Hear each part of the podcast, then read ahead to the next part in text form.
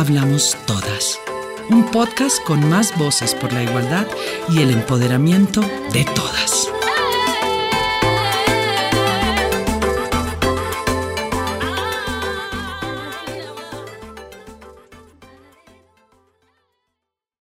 Yo soy Diana, yo soy mujer de las luchas, yo soy hija, yo soy hermana, yo soy comunicadora, soy tejedora, yo soy vida, yo soy resistencia, yo soy mujer del pueblo NASA.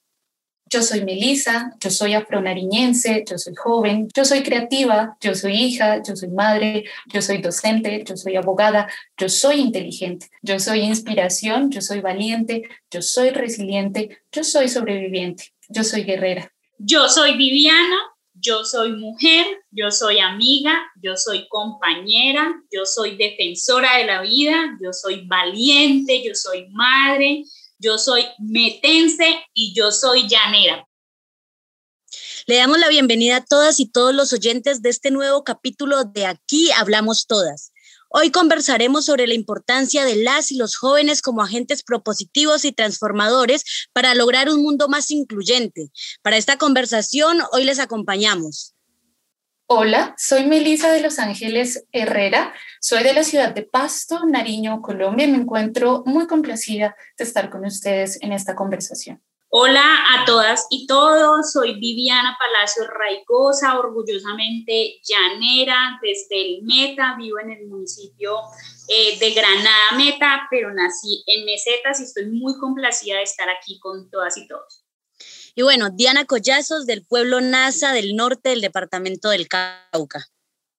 Así es, Diana, muchísimas, muchísimas gracias. Hoy pues estamos aquí reunidas las tres para contarle a muchas personas, hombres, mujeres, jóvenes que son eh, pues agentes de cambio en los territorios, a quienes se animan para que pues eh, conozcamos, conversemos sobre nuestras historias, sobre lo que hemos hecho en nuestro liderazgo y para seguir reivindicando y diciéndole a las mujeres y a las juventudes la posibilidad de cambio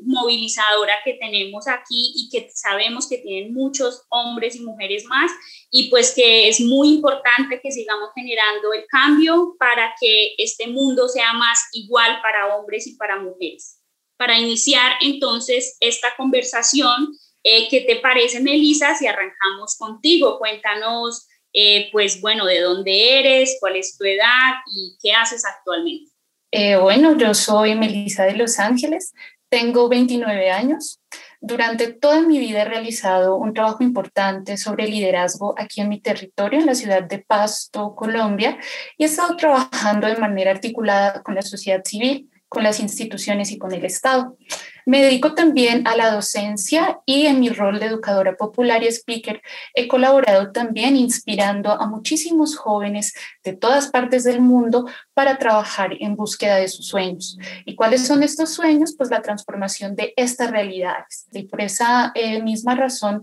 siempre intento trabajar desde la perspectiva del pensamiento, del corazón y de la acción. Considero de que eh, si hay personas líderes, son personas que son guiadas por esta misión. Y esta misión, desde luego, debe ser una misión muy humana, muy eh, certera con la ética de las personas y, desde luego, una acción transformadora, una acción que deje huella. Diana, cuéntanos tú ahora quién eres tú, qué edad tienes y de dónde vienes. Bueno, yo soy Diana Collazos, mujer NASA del norte del departamento del Cauca. Tengo 25 años y actualmente vengo acompañando el proceso de comunicación dentro del tejido de comunicación de la Asociación de Cabildos Indígenas del norte del Cauca. He acompañado procesos juveniles, procesos de la Guardia Indígena también como un ente eh, considerado a nivel nacional e internacional como agente de paz dentro del territorio y también como eh, dentro de los espacios de jóvenes del movimiento juvenil Álvaro El Cuechocue. Terminé también eh, haciendo un acompañamiento de manera voluntaria al proceso de liberación de la madre tierra en el norte del departamento del Cauca, donde junto con la comunidad se hizo un proceso de comunicación, se hizo una especie de escuela denominado Minga de Comunicación como una necesidad de la comunidad. Ahí llegamos a aprender y desaprender todas estas, digamos, estrategias que se usan también para visibilizar y contar nuestras realidades, ¿no? Que no venga gente de afuera a contar lo que vivimos nosotros, sino que seamos nosotros, las mujeres, los jóvenes, la comunidad, la gente del territorio que cuente sus realidades para que así sea eh, narrada desde el sentir, desde el dolor, desde la alegría, desde la rabia de nuestra gente. Y bueno, me gustaría también conocer el proceso de nuestra compañera Viviana, cuéntanos quién eres, qué edad tienes y bueno, ese proceso, ese proceso que viene enamorando a la gente como lideresa juvenil. Muchísimas gracias, claro que sí. Bueno, como les decía, pues eh, yo vivo en el departamento del Meta, yo amo profundamente mi territorio, me declaro como una feminista en deconstrucción constante porque luchar pues contra este sistema y sobre todo contra esta cultura patriarcal pues hace que sea una decisión constante de vida en las acciones. Soy madre de un hermoso adolescente, defensora de derechos humanos, compañera, eh, amiga eh, y pues también desde el conocimiento y el saber un poco, pues soy abogada y acompañante de comunidades y he estado involucrada en los procesos juveniles, campesinos del departamento, y pues digamos que mis últimos cinco años en especial han sido alrededor de la defensa de los derechos eh, de las mujeres. Actualmente, pues coordino la Mesa Humanitaria del Meta, una plataforma amplia de derechos humanos eh, que trabaja por la promoción, la reivindicación de los derechos humanos y el derecho internacional humanitario. Eh, y tengo el orgullo de decir que soy pues eh, parte de un equipo muy hermoso de jóvenes que se llama Yo Puedo, un movimiento que reivindica los derechos de las mujeres jóvenes, que impulsamos procesos de transformación, de cambio en el territorio y que a su vez pertenece y tiene un diálogo intergeneracional eh, con una plataforma mucho más amplia que se llama la Plataforma de Mujeres EICOS, que es una plataforma que agrupa eh, a muchas organizaciones y expresiones de mujeres en el meta. Yo la llamo como la madrona de nosotras, la patrona también, y pues que ahí estamos muchas. Y en mi municipio soy la abogada de la Bebida por la Dignidad de las Mujeres Granadinas, en donde pues ya de manera mucho más personal y profesional acompaño a mujeres víctimas de violencia eh, basada en género. Eh, eso pues por ahí les contamos por ahora.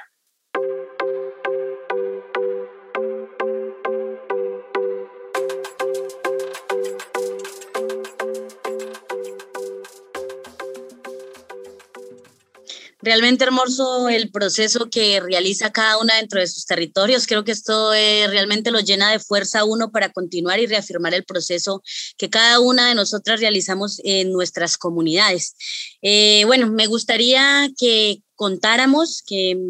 qué mujer, quién nos ha inspirado en nuestros territorios, qué mujeres de estos espacios nos han inspirado en nuestros departamentos del país, de otras latitudes han sido los modelos de rol en estos ejercicios de liderazgo. Eh, hablemos de esas mujeres que nos motivan a seguir caminando, que de alguna forma vemos en ellas ese sueño de seguir impulsando estos procesos que nacen desde nuestras comunidades, que nacen desde nuestras familias.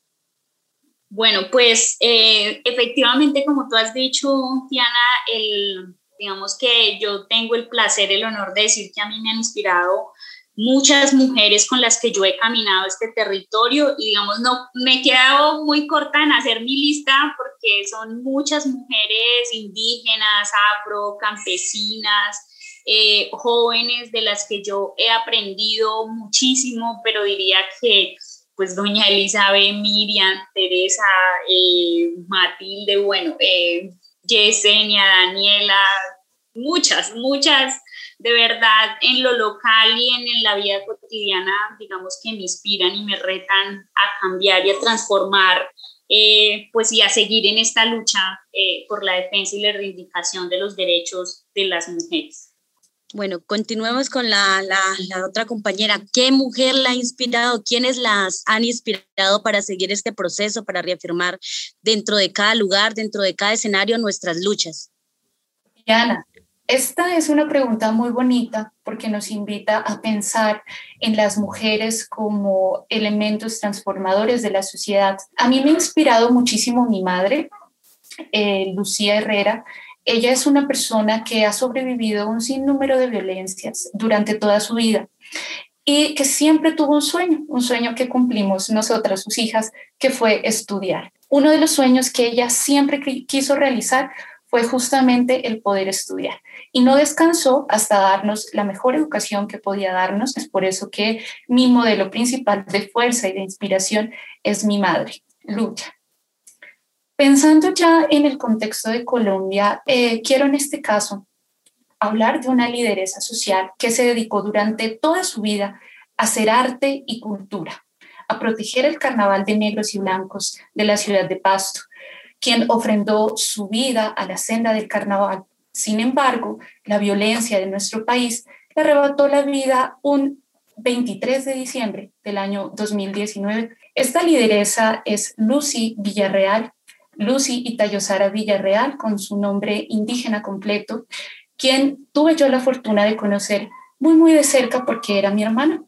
Era mi hermana mayor y era la persona que todos los días me recordaba que yo era capaz. Es por eso que estas dos mujeres son indispensables como modelo y desde luego considero que Lucy Villarreal es un modelo para toda Colombia en general.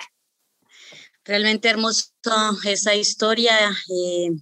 creo que uno día con día se motiva y conoce mujeres que inspiran, así como ustedes en este momento lo hacen desde cada lugar, desde cada territorio. Eh, bueno, de a modo personal, podría decir lo mismo, mi familia, personalmente mi mamá ha sido una mujer inspiradora, pero asimismo en el proceso uno conoce gente que realmente lo, lo, motiva y lo despierta a seguir y a empoderarse de, de, de estos procesos, de esta lucha. Una de ellas es la mayora de Telvina Zapata, una mujer nasa del territorio de Jambaló, del eh, la vereda Vitoyo, quien eh, buscó justicia por eh, el asesinato de su hijo durante 19 años. Esa es una mujer que realmente me ha inspirado y cuando la conocí yo dije es la representación viva del ser NASA, de la mujer NASA.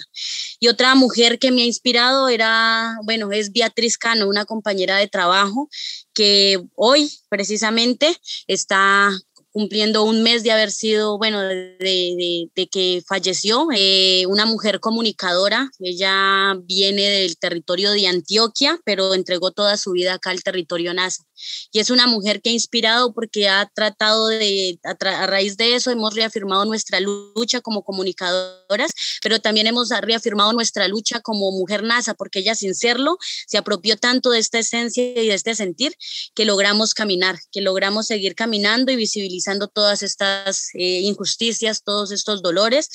y gracias a ella reafirmamos como mujeres esta lucha por caminar la palabra. Entonces, eh, creo que eso nos inspiran y nos siguen inspirando mujeres que han entregado su corazón, que han entregado sus manos, que han entregado su vida y su sangre por esta lucha que hoy nos representa y que hoy nos tiene también conversando aquí. Entonces, quisiera pues preguntarles a ustedes, sus familias, cómo se han tomado ese rol de liderazgo, ese rol que usted ustedes ejercen y que yo creo que nacieron y reafirmaron desde, desde el hogar? Bueno, en mi caso particular, eh, mi familia ha sido justamente aquel motor que está atrás de todo mi trabajo. Eh, es mi familia la que siempre me ha dicho que yo puedo hacer todo lo que me he propuesto.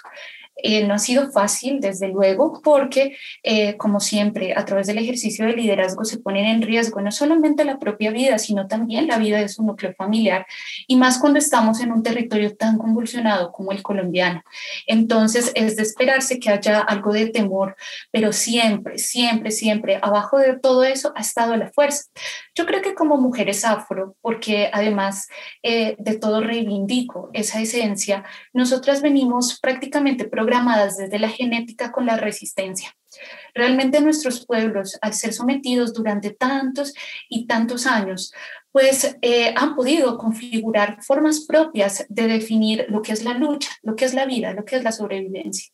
Independientemente de la posición social que tenga una persona afro, desde luego hay una historia que nos conecta. Y esa historia es la historia de la dignidad, de la resistencia y de la resiliencia. Es por ello que eh, mi familia ha sido ese principal motor, porque siempre, siempre me han fundamentado a mí que todo lo que yo puedo pensar lo puedo lograr, siempre y cuando trabaje de manera ética y articulada con mi comunidad. Desde mi familia, pues creo que ha crecido conmigo en este liderazgo, creo que mm, ellos han ido entendiendo, comprendiendo eh, que mm, pues es un proceso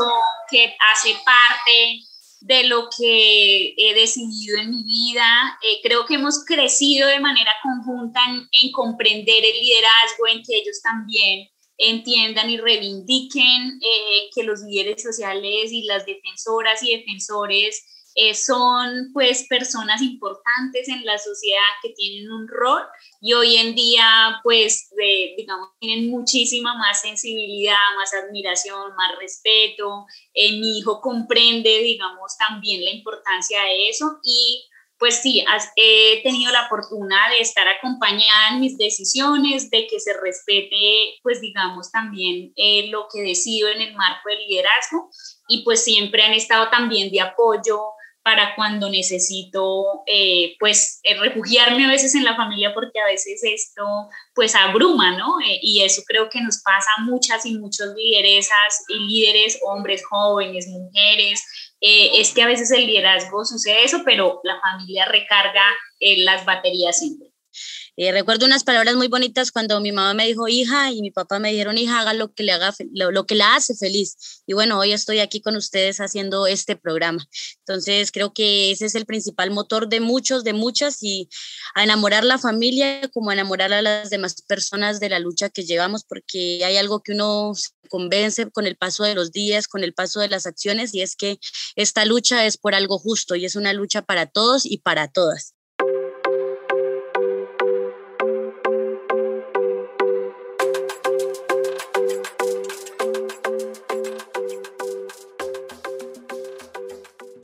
Bueno, eh, es que también la conversación de este episodio pues, nos lleva, nos llama a hacernos varias preguntas, porque sin duda la juventud a nivel mundial ha cobrado cada vez más importancia, como lo estamos viendo. Es un actor que no solo inspira, sino que propone, que lidera, que vigila y asegura que los cambios sucedan. Nuestras voces son cada vez más consideradas a la hora de tomar decisiones, porque como en el caso mío, como en el caso de Viviana o de, o de Melissa,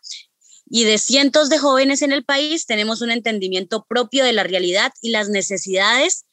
de nuestras comunidades y eso nos permite ser parte activa del cambio y de transformación positiva. Es que en definitiva esta generación es la que día a día está luchando por los derechos, por las causas, por los ideales. ¿Y qué define una generación? ¿Es solo el año en el que nacemos o es algo más?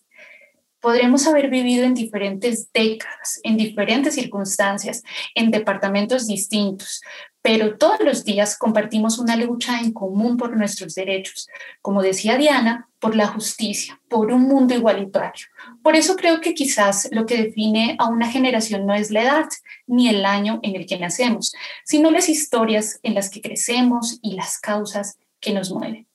Así es, justamente el pasado 2 de julio terminó en París el Foro Generación Igualdad, el encuentro global más grande realizado en favor de la igualdad en la historia reciente, el cual reconoció el rol de la juventud como protagónico y decisivo para acelerar el cambio y conseguir un mundo igualitario entre hombres y mujeres, esto de camino al 2030.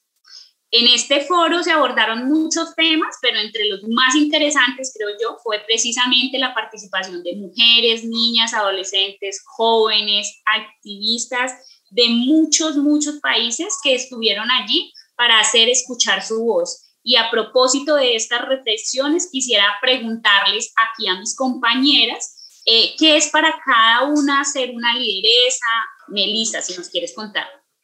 Esta es una de esas preguntas que son tan difíciles de contestar, así sea tan concreta la esencia del liderazgo. Y creo y estoy muy segura que una lideresa o un líder es una persona aguerrida, una persona valiente, una persona inteligente y es una persona con la capacidad de empatizar con las personas que están alrededor para construir proyectos muchísimo más grandes que ellos mismos, que ellas mismas, sin la búsqueda del éxito personal.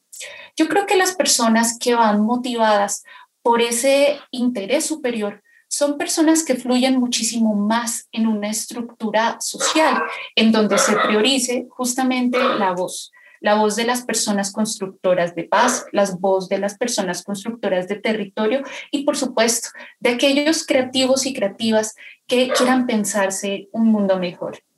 Muchas gracias, Melissa. Bueno, Diana, ¿tú qué crees? Bueno, eh, para mí el ser una lideresa es cumplir con una, con una labor, es cumplir con la necesidad de nuestras comunidades. Decía yo que es como hacer lo que, lo que soñaron nuestros mayores en el caso de, de acá, de, de mi comunidad, es tomarse esa vocería, es conocer esos dolores de la comunidad para seguir alzando la voz. A veces nos da miedo eh, y eso es normal, pero a veces también es necesario despertar. Si vamos despertando nosotras, vamos logrando despertar al resto de comunidad para que así mismo haya una comunidad despierta de gente que haga, de que camine la palabra y la acción junta para poder avanzar y dar, digamos, una vida digna o alzar el sueño de un buen vivir. Nosotros acá le llamamos el wet wet finseñi, como a, a raíz de ese liderazgo, de esa vocería que nos tomamos dentro de nuestras comunidades, no para imponer, sino para llegar y ser la voz de la comunidad, pues logramos avanzar hacia ese buen vivir que nos permita a nosotros seguir perviviendo, ya sea como pueblo afro, como pueblo campesino, como pueblo colombiano, como pueblo NASA, que es en mi caso, seguir perviviendo en este espacio. Eso es para mí ser líder, ser lideresa y es el liderazgo. Bueno, yo creo que cuando hablamos de, de, liderazgo, hablamos, pues, obvio de todo lo que ustedes han dicho, pero también de mucho amor, de conciencia, de decisión. Eh, el liderazgo pues es una decisión de vida para quienes hemos decidido estar ahí, porque somos también transformadores de pensamiento, de corazones, de cuerpos. Eh, y creo que, que, cuando hablamos, cuando a mí me hablan de qué es ser líder, lo primero que a mí se me viene a la cabeza es una mujer. Las mujeres para mí en su esencia son líderes eh, y eso, eh, digamos que yo asocio el liderazgo a lo que somos las mujeres, eh, el poder que tenemos para transformar y sobre todo pues esa convicción de vida que tenemos por trabajar también por todas y todos. Eso también que se construye de manera colectiva, sorora, y que es importante que las mujeres sigamos caminando juntas para que el liderazgo en las jóvenes se aumente muchísimo más para que transformemos no solo nuestras vidas, porque yo creo que quienes decidimos eh, ser feministas, lo digo yo, primero pasamos por un proceso de, cambiar, de replantear, pues muchas de las cosas tal vez que nos han enseñado sin, sin querer, ¿cierto? Nuestros padres y madres, eh, y por eso también creo mucho en las mujeres eh, y en su poder de cambio y con ellas asocio el liderazgo desde la experiencia en el territorio donde vive cada una de ustedes y entendiendo que en cada realidad las luchas son distintas, compañeras, yo quiero que me cuenten cómo han logrado sumar a las y los jóvenes para lograr cambios y transformaciones en sus comunidades. Y en ese mismo sentido, acá en confianza, ¿cuál es la importancia de empoderarles y hacerles parte activa de estos procesos? Si les parece, podemos empezar por Diana. Yo creo, para a mi modo de, de, ver las cosas y el proceso con el que he venido caminando últimamente es la comunicación. La comunicación propia que camina esa palabra, que va a las comunidades, que no se queda aquí encerrada en este estudio de grabación, que no se queda encerrada en la consola, en los micrófonos, sino que sale a la comunidad a conocer sus realidades, es la forma en la que se ha logrado sumar jóvenes, es ir a la tulpa, es ir a las mingas, porque todo eso hace parte de ese escenario de no solo de comunicación propia, sino que de forma en la que nosotros por muchos años hemos vivido y nos hemos logrado empoderar de estos espacios, no solo como mujeres, sino como pueblos indígenas. Eh, creo que la importancia de todo este proceso es que haya un relevo generacional, que haya un relevo también en estas eh, dentro de las autoridades, dentro de los espacios de, de, coordinación, digamos, acá, porque acá se ha avanzado muchísimo en distintos espacios, entonces es necesario que toda la comunidad, que todos los jóvenes, que todas las mujeres nos empoderemos de esos espacios, que haya un relevo de generaciones desde lo que sentimos, desde lo que vivimos, de, los que, de lo que caminamos en nuestras comunidades. Creo que desde allí es que vamos haciendo el cambio. Pues con los y las jóvenes que, que yo he podido caminar en este camino del liderazgo, pero también el territorio y desde la transformación, eh, hemos logrado pues construir políticas públicas eh, para la igualdad, eh, para que los jóvenes puedan tener más oportunidades, pero sobre todo se les garanticen sus derechos. Esta generación de la que yo hago parte, pues logró tener un nuevo también estatuto de ciudadanía juvenil muy consultado, no con todos los logros que quisiéramos, pero muy consultado por muchos procesos juveniles también. Eh, hemos logrado que el proceso de mujeres y el, hoy sea todo un movimiento diverso, plural, en el que las jóvenes estamos y tenemos de hecho un diálogo también intergeneracional con, con otras organizaciones en donde hemos aprendido de las mujeres que han decidido desde hace mucho antes esta lucha a las que yo como joven agradezco y reconozco todo su camino porque gracias a ese camino y a esa lucha que, ellas han dado, pues nosotras estamos aquí también. Eh, y, ahí radica, creo, la importancia, es un logro eh, que ha contribuido a muchas transformaciones y es tener un movimiento de mujeres jóvenes al cual yo pertenezco, que se llama Yo Puedo y que ha contribuido también el empoderamiento de más chicas, que hemos desarrollado escuelas de formación política para pensarnos desde muy jóvenes, que tenemos mucho poder, que eh, podemos juntas además eh, que podemos incidir de manera colectiva, que podemos transformar y reivindicar muchos de esos derechos que si bien ya hemos ganado, todavía falta mucho y somos muy conscientes como de esa lucha y también de, de ese legado que nos dejan las mayoras o históricas o lideresas históricas del territorio las cuales yo reconozco enormemente y por eso creo que, que, es muy importante, porque somos generadoras sobre todo de cambio en nuestros territorios. Tengo bastantes experiencias, sobre todo en la inspiración de los jóvenes, pero quisiera nada más traer a colación una que me encantó muchísimo eh, participar en. Esta fue la formulación del Plan de Desarrollo Joven, Ideas Jóvenes para el Desarrollo, yo venía ya de haber sido una líder estudiantil reconocida en la Universidad de Nariño y previo a eso haberme desempeñado como personera en la institución educativa donde yo estudié, el Colegio María Goretti. Entonces venía como muy inspirada de que podía lograr todo lo que me proponga. Desde luego cuando me invitaron a ser parte de la plataforma municipal de juventud, yo pensé en varias cosas, pero todas esas cosas no fueron ninguna una realidad. Yo pensaba realmente que eh, ya había un documento a donde llegábamos, poníamos aportes y simplemente salíamos. Y cuando nos dimos cuenta, al final de todo, fuimos las y los jóvenes quienes construimos esos documentos, quienes luego debatimos esas ideas y quienes luego nos fuimos por todos los rincones de la ciudad de Pasto para dar a conocer a más jóvenes ese constructo al que habíamos llegado muchísimos jóvenes en la diversidad a definir. ¿Cuál era esa visión de Nariño, de Pasto, que queríamos nosotros y nosotras consolidar en esa política? Fue tan importante este proceso que esta es una de las mejores prácticas que ha tenido PNUD, por ejemplo, en el territorio colombiano, la formulación de ese plan de desarrollo joven, que luego de eso hizo parte integrante del plan de desarrollo del municipio de Pasto. Realmente es una belleza de proceso que caminan, que, que, se anda desde los lugares y bueno, uno queda totalmente admirado frente a todo ese recorrido que ustedes han venido realizando. Bueno, compañeras, les quería preguntar, ¿creen que el liderazgo es un trabajo en equipo, un trabajo intergeneracional? Empecemos con Melissa. Ay, bueno, muchas gracias por pasarme la pelota en este momento. Yo creo que sí, el liderazgo es justamente un trabajo en equipo y es un trabajo intergeneracional. Desde el derecho, que es el área que yo me definí estudiar en la universidad, pues entendemos y valoramos lo que significa tener un marco normativo protector de los derechos de las niñas, de los derechos de las mujeres. Por ejemplo, uno de los marcos normativos a los que siempre acudimos eh, cuando queremos defender a las niñas y a las mujeres en nuestro contexto es justamente la plataforma de acción de Beijing. A mí me gusta muchísimo de la plataforma de acción eh, que es concreta, ¿sí? Que es una plataforma que te dice qué deben hacer los estados para conseguir justamente esas esferas de preocupación que existen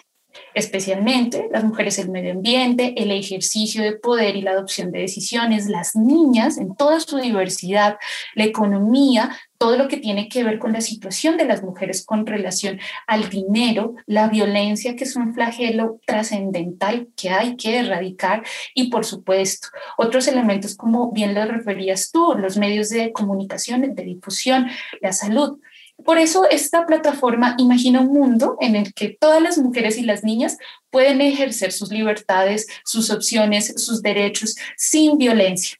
Y desde luego nuestras mayoras, nuestras abuelas, nuestras maestras tienen muchísimo que enseñarnos a nosotras las jóvenes sobre cómo sentir a la tierra, cómo, sobre cómo pensar en las otras personas como comunidad, como parte de nosotros mismos. Entonces hay muchísimo que aprender del trabajo intergeneracional y les aseguro algo, y es que hacia el lugar hacia donde lleguemos, cada una de nosotras siempre habrán muchísimas mujeres atrás, fortaleciendo desde su propia vida, con su propia sangre incluso, este liderazgo. Viviana, cuéntanos, ¿crees que el liderazgo es un trabajo en equipo, un trabajo intergeneracional? Por supuesto, Diana, creo que, que el liderazgo, pues digamos, sí, sí, hay liderazgos tal vez eh, heroicos, los describo yo, pero también hay liderazgos colectivos. Creo que yo tengo el honor de pertenecer hacia un liderazgo colectivo como es el proceso al que pertenezco y como eh, indica Melisa, eh, pues digamos, la, la, plataforma de Bellina abre toda, pues una puerta. A nosotras, esta generación que hoy está aquí compartiendo eh, con muchos y con muchas, y pues que lo que yo decía anteriormente, nos abrieron el camino, la puerta, pues para que pudiéramos continuar avanzando como lideresas, como feministas en la reivindicación de nuestros derechos, y es que pues las mujeres y el movimiento de mujeres no tiene que ser algo homogéneo, ni pensar de la misma manera, ni tener las mismas reivindicaciones siempre, sino que somos un proceso también en constante transformación, en constante reflexión, en constante eh, cuestionamiento, pero esto ha hecho que, que nosotras podamos como jóvenes entablar un diálogo con un proceso eh, de mujeres eh, que se da aquí en el departamento del Meta y llegamos a esta plataforma donde hemos tenido un liderazgo colectivo y en donde ellas han apreciado mucho, como eh, digo yo, nuestro liderazgo, nuestra fuerza, porque creo que las jóvenes aportamos eso, como esa fuerza, esa nueva inyección de energía, digo yo, como de decirle aquí estamos, somos su legado y eso inspira y llena de esperanza a ese movimiento y por eso creo que es clave el diálogo, las acciones y la transformación de manera intergeneracional. No, yo respaldo totalmente las palabras eh, que ustedes dicen, totalmente de acuerdo. El liderazgo es un trabajo en equipo porque uno solo que va a hacer también, ¿no? Es necesario tener el respaldo de gente, de otras compañeras con otra visión, con otra juntanza, con otras necesidades que nos permitan pues seguir avanzando, seguir teniendo claro también este panorama. Y bueno, por ejemplo, uno se nutre, no todas como que en, un conjunto todas venimos siendo un complemento a la otra compañera y así nos, nos, vamos tejiendo cada una de nosotras. Mm, es algo que se viene heredando y también que nos ayuda a aterrizar mucho en nuestros procesos, en nuestras comunidades para seguir caminando. El empoderamiento, por ejemplo, que hoy estemos aquí reunidas nosotras tres mujeres jóvenes, es una forma de demostrar eso que la comunidad tiene confianza en cada una de nosotras, que la comunidad respalda también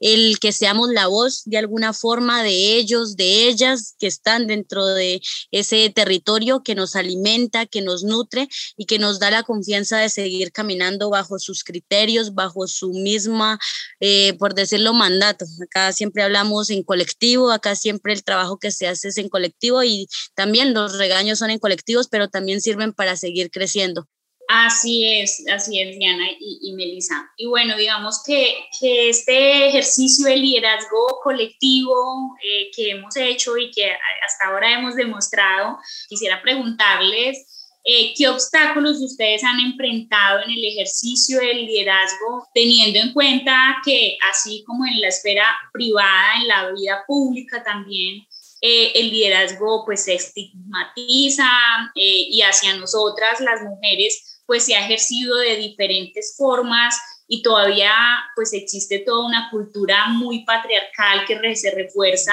pues con todo ese tema de que las mujeres no somos de la palestra pública, de lo público, sino allá en la casita, que además se siguen construyendo políticas excluyentes eh, y discriminatorias. Pues bueno, ¿qué obstáculos ustedes han enfrentado? Quisiera que, que Diana iniciara por contarnos, sí, y cómo las ha superado también, vale la pena decir.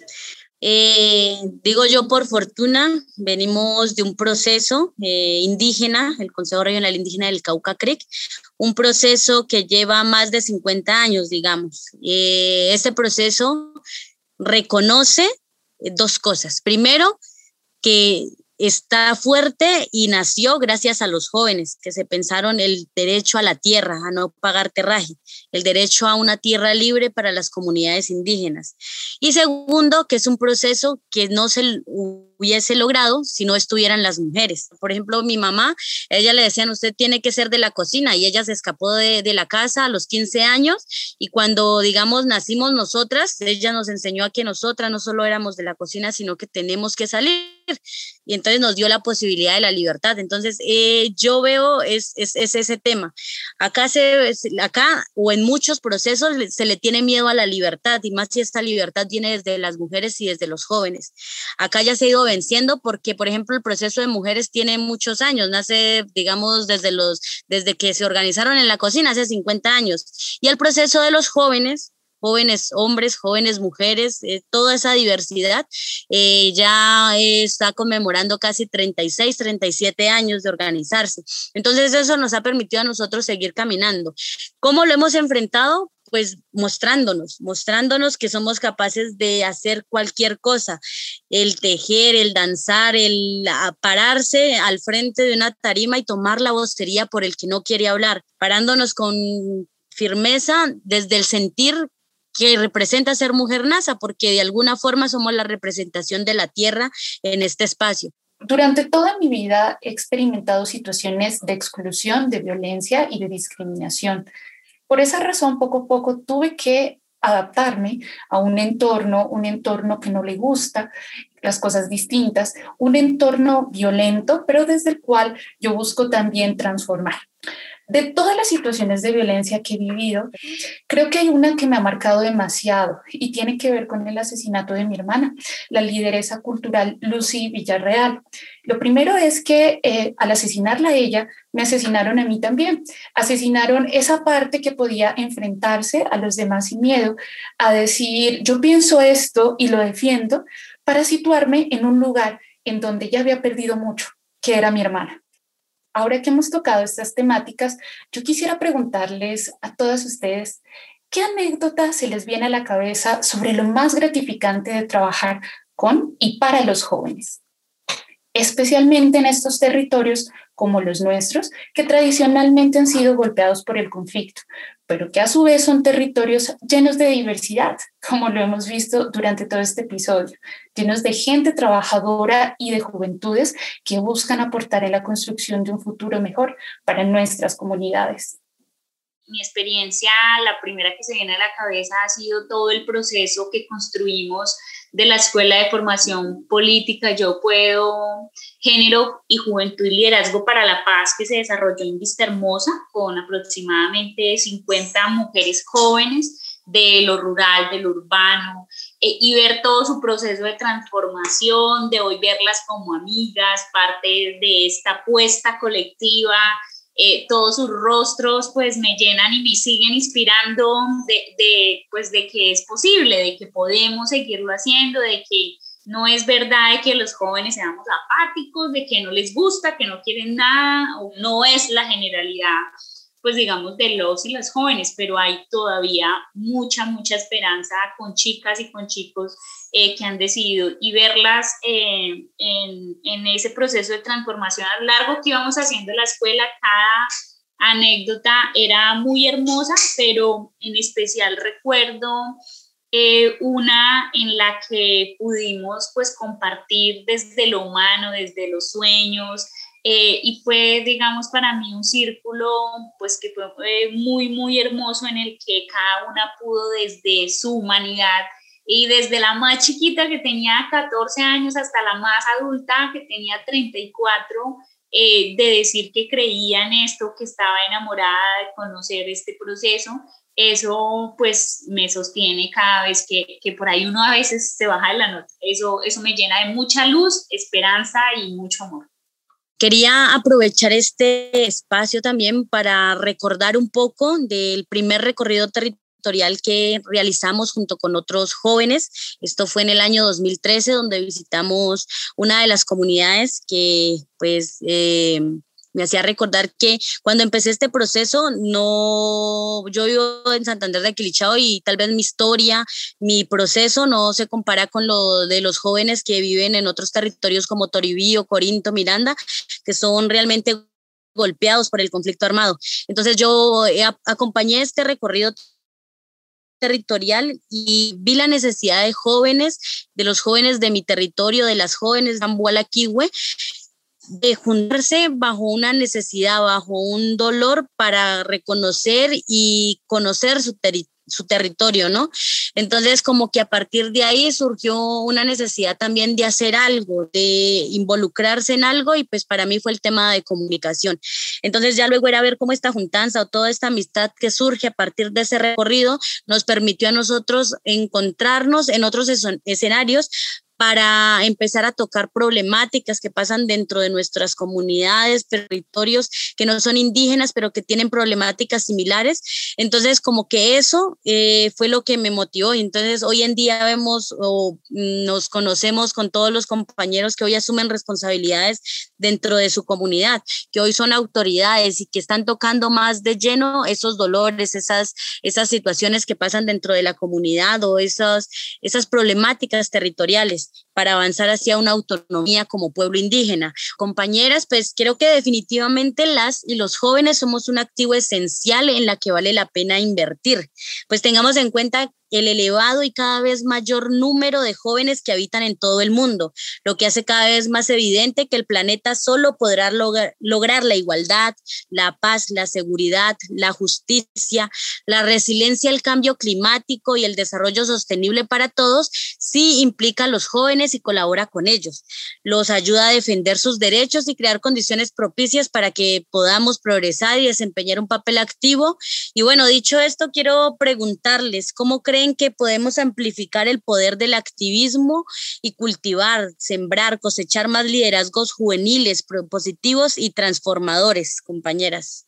Bueno, pues yo creo que, que es importante eh, seguir en los ejercicios de formación, de inspiración, de, de, llenar de mucha esperanza a los y las jóvenes en que es posible tener un territorio autónomo eh, desde nuestras visiones, desde nuestras autonomías.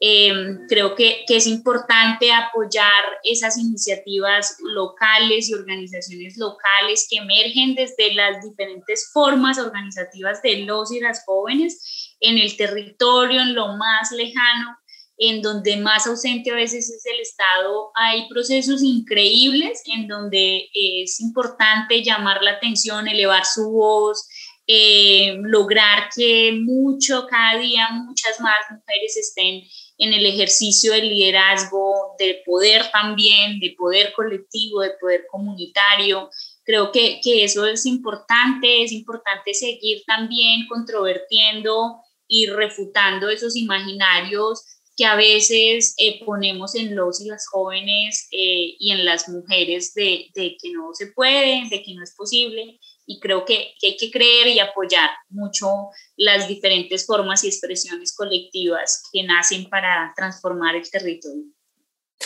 Yo creo que podemos amplificar el poder del activismo si justamente nos dedicamos a ser unos excelentes modelos de transformación. Desde luego, las personas que en este momento desarrollamos alguna acción a favor de las otras personas, debemos preocuparnos muchísimo por ser un gran modelo ético que permita inspirar a los otros y a las otras personas. Por eso creo que amplificar el poder del activismo implica invertir en las juventudes, creer en las juventudes y dar garantías para el ejercicio por la defensa de nuestros derechos.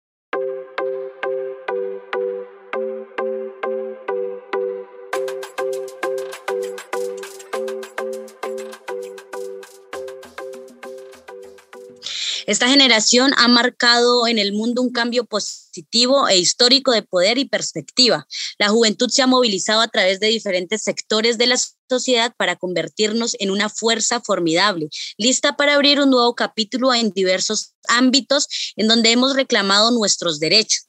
Y es que trabajar desde liderazgo y para la gente siempre nos deja llenas de historia por contar y me gustaría que ahora habláramos sobre eso y lográramos también convencer a muchas personas que hoy nos oyen que si sienten esa vocación de movilizar ideas, de formar propositiva y transformadora, se animen siempre a hacerlo y a trabajar en favor de un futuro mejor. Eh, Melissa, sé que participaste como panelista en representación de Colombia en el encuentro que se realizó en México del Foro Generación Igualdad y me gustaría que nos contaras un poco sobre tu experiencia y qué fue lo más inspirador de ser parte de este encuentro tuve la oportunidad de ir construyendo muy, muy, muy poco a poco este espacio. Fue despacito,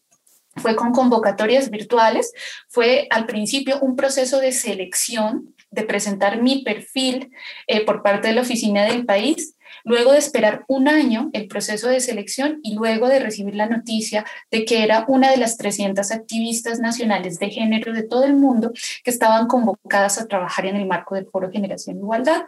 Por esa razón participé activamente de todas las reuniones y convocatorias hechas, de los foros, de los meetings, de los encuentros de juventudes, de los diálogos que hicimos entre jóvenes y también tuve el honor de ser panelista en varios eventos del Foro Generación Igualdad, uno de ellos, uno que pasó hace pocos días, que fue justamente intervenir en otro idioma, justamente en el Pacto de Mujeres, Paz y Seguridad, llevando la voz de las jóvenes latinoamericanas, de los jóvenes latinoamericanos hacia esa temática. Juventud, paz y seguridad. Yo podría narrarles un montón de anécdotas que son muy inspiradoras de este espacio, pero me quedo con una, que es el haber podido llevar siempre la voz de la situación de las mujeres en todos los espacios de construcción. Siempre levanté la mano y hablé de lo que estaba pasando con mis hermanas indígenas, con mis hermanas afro, con mis hermanas colombianas, todo lo que estaba sucediendo, siempre traté de dejarlo como uno de los puntos relevantes de la agenda. Viviana, ¿cuál ha sido esa historia de vida que alguna persona o comunidad que con tu ejercicio de liderazgo se ha beneficiado y te ha motivado a seguir adelante? Bueno, yo, yo sigo insistiendo en la importancia de lo intergeneracional y pues recordaba a las mujeres de la veeduría por la dignidad de la mujer granadina en Granada, el municipio en el que yo habito, eh, y pues que inició con un proceso de formación con el que, pues en el que yo lideré, eh, digamos que la mayor parte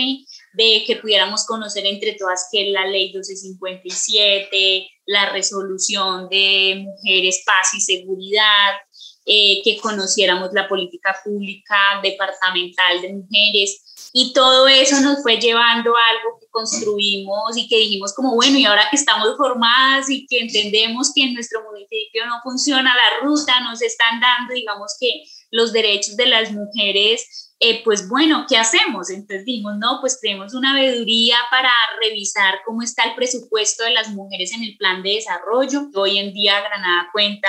eh, en este gobierno con una oficina de la mujer, con una secretaría de la mujer, pues que está apenas en su inicio, pero también hemos insistido en la importancia de tener política pública de mujeres y pues bueno, es un proceso que se va a adelantar, pero ellas hoy en día son todas unas mujeres eh, muy reconocidas por un, un ejercicio de liderazgo eh, desde el saber, eh, desde la orientación a otras mujeres en los temas de activar la ruta, eh, que tiene un reconocimiento institucional muy importante en el municipio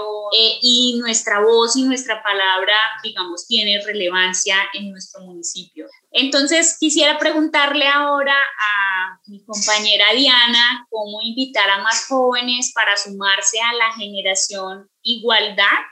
y que sepan que cada persona desde el lugar que ocupa, el más pequeño, tal vez el más alejado del mundo, puede movilizar cambios en pro de la igualdad. Cuéntanos, Diana. Bueno, yo diría que los jóvenes desde los distintos lugares de, de nuestra madre tierra, como decimos nosotros, ya están despertando, ¿no? Ya se están sumando a, esta responsabilidad que, que tenemos en este momento a cuestas, ¿no? Estamos despertando, decía yo, de una etapa de adormecimiento en el que caímos en, decían ahorita, de comodines tal vez, pero ya vamos despertando. No creamos que estamos solos, sino que estamos regaditos. Entonces nos juntamos porque todos estamos luchando y estamos en las mismas. Entonces, esa es mi invitación a, esos jóvenes que van despertando, a que despertemos y nos sumemos en esta lucha para enamorar a otros jóvenes, para que también despierten y empiecen a caminar la palabra y la acción junto con nosotros.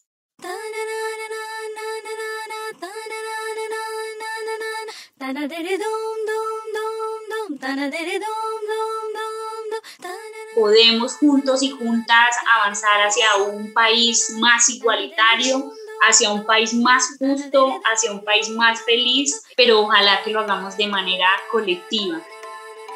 Este es el tiempo de las mujeres desde luego la creatividad, el amor, la esperanza. Este es el momento de las juventudes. Juntémonos para dignificar, para honrar la vida, desde nuestros hogares, desde nuestras familias, para así defender la vida, el territorio, la dignidad, porque nuestra lucha es para todos los seres vivos.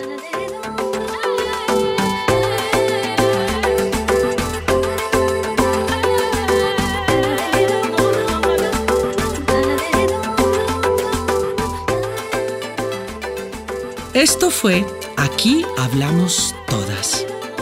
un podcast con más voces por la igualdad y el empoderamiento de las mujeres y niñas en Colombia. Presentado por ONU Mujeres,